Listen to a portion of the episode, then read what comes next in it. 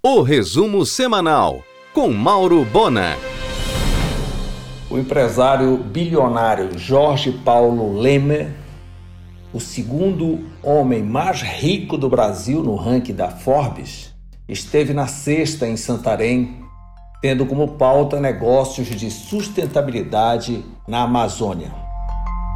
A Claro patrocina a vinda da maior livraria flutuante do mundo, o navio Logos Hope, que chegará a Belém nesta quarta e ficará portado no armazém 4 da CDP, ali ao lado da escadinha, com mais de 400 voluntários de diferentes nacionalidades a bordo. A chefe Ângela Cecília acaba de retornar do encontro das cidades criativas em gastronomia, realizado na China. Em janeiro, ela decola novamente, agora para representar Belém na Tailândia. Esquentou a campanha para eleição pelo comando da UFPA. O pleito deverá ocorrer entre abril e maio do ano que vem. Depois de uma reunião em sua sede, o Fórum Land decidiu hipotecar apoio à reeleição de Emmanuel Torinho. Mauro Bona informa. Erro na formação da comissão técnica obrigou o segundo adiamento da licitação para atendimento publicitário da Prefeitura de Paraupebas, uma das mais ricas no estado. São 12,8 milhões de reais para a contratação de duas agências. A construtora Boulevard abandonou a obra de revitalização do edifício Valdir Acatauaçu Nunes em Batista Campos sem nenhuma justificativa. Tudo estava pago e os condôminos agora que se virem. Em dezembro, o Roxy lançará o seu próprio aplicativo de delivery. Começará pela unidade do Bosque Grão-Pará e depois pela unidade da Senador Lemos.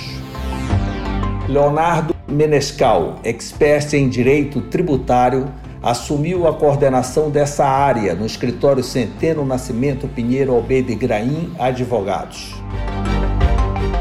Amanhã, no argumento da RBA, a bailarina e professora de dança Ana Rosa Crispino e a imortal e educadora Nazaré Melo, às 22 horas da RBA, canal 13. Mauro Bona informa. Nesta semana será paga a segunda parcela dos créditos trabalhistas da recuperação judicial do grupo Iamada, mais 5 milhões de reais. Serão pagos diretamente para os sindicatos e advogados de 3.644 credores. Falta pagar outros 501 credores, representados por advogados que ainda não desistiram da reclamação trabalhista que originou o crédito na recuperação judicial, conforme acordado na Assembleia Geral dos Credores. No mês de outubro, o Brasil embarcou 65.827 toneladas de carne congelada para a China. Desse total, o Pará embarcou 1.351 toneladas. É só o início Logo, logo vamos crescer bastante nessa área.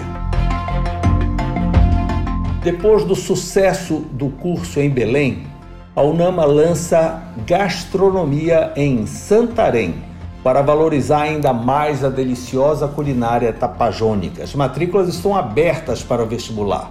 E por falar em Santarém, Alter do Chão, o Caribe brasileiro, é destino tendência de turismo para 2020.